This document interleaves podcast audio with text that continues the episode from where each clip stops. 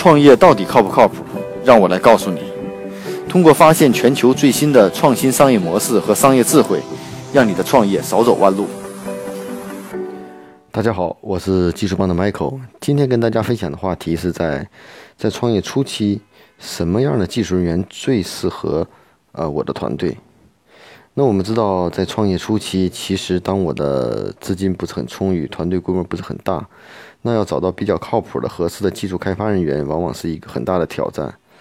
我们一般会付出比市场通常多百分之二十甚至百分之三十的报酬的水平，招到一个技术开发人员，但会又发现他可能不一不一定稳定，能力并不像我们要求的那样。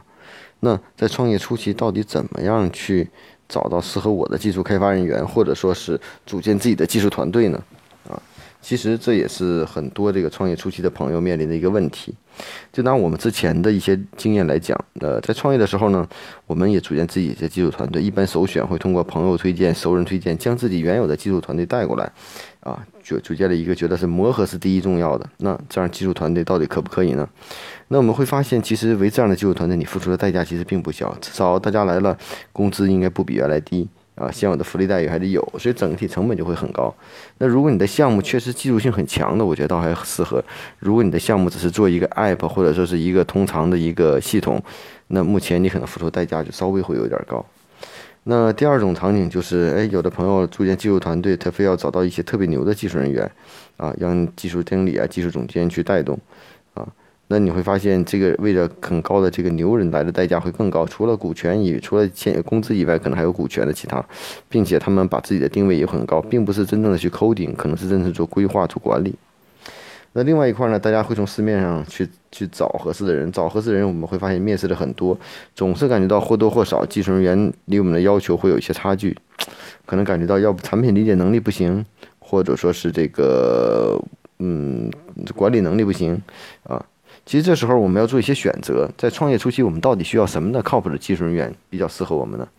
呃，个人认为，呃，第一呢，一定是能够认同的公司的企业文化，认同我们是个创业公司，可能要面临的就是不停的加班。嗯，比较辛苦，也可能会有更大的风险，比如说发不出工资。那这个呢，首先要把这些东西讲得很清楚。我们不仅要给这个我们面试的人画饼，而且还要讲清楚公司会面临的一些困难和问题，啊，否则呃进来以后可能会有一些不其他的情况。那第二呢，这个人的技术能力的评估，我觉得嗯，应该是找那些性价比比较好的，比如说。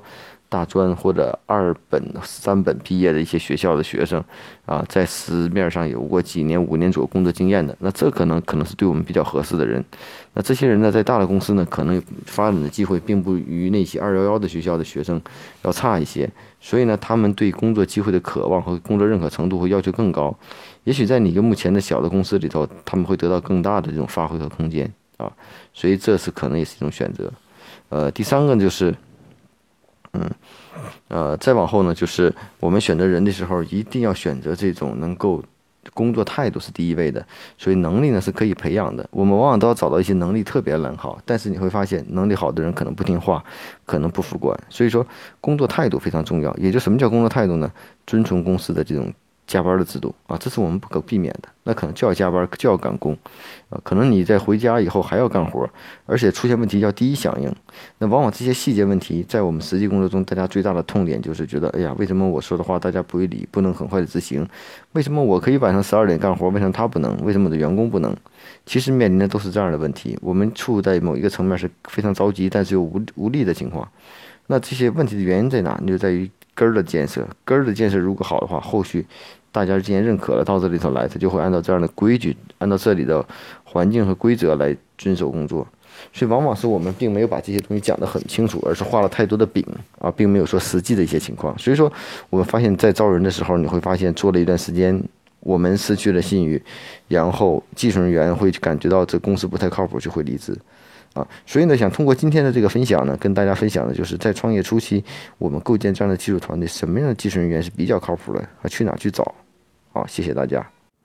大家可以关注我们的微信公众号“技术帮零零幺”，汉语拼音“技术帮零零幺”，可以获得更多关于录音的文本内容。如果大家有任何技术问题，可以加我的个人微信啊，Michael 苗七六幺六。m i c h a e l m i a o 七六幺六。